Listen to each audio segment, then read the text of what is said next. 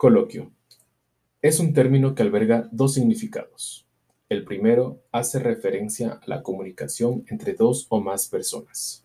Es una conversación que produce algún tipo de resultado, como llegar a un acuerdo, tomar una decisión o comunicar algo.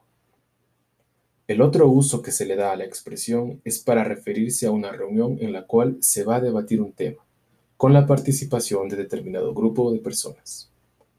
Puede asociarse a modalidades como conferencias, panel, debate o mesa redonda, donde por lo general los invitados a participar exponen opiniones frente a un público. Cabe mencionar que el coloquio se desarrolla en un ámbito académico o empresarial por lo que requiere de cierta organización para ser llevado a cabo de forma correcta.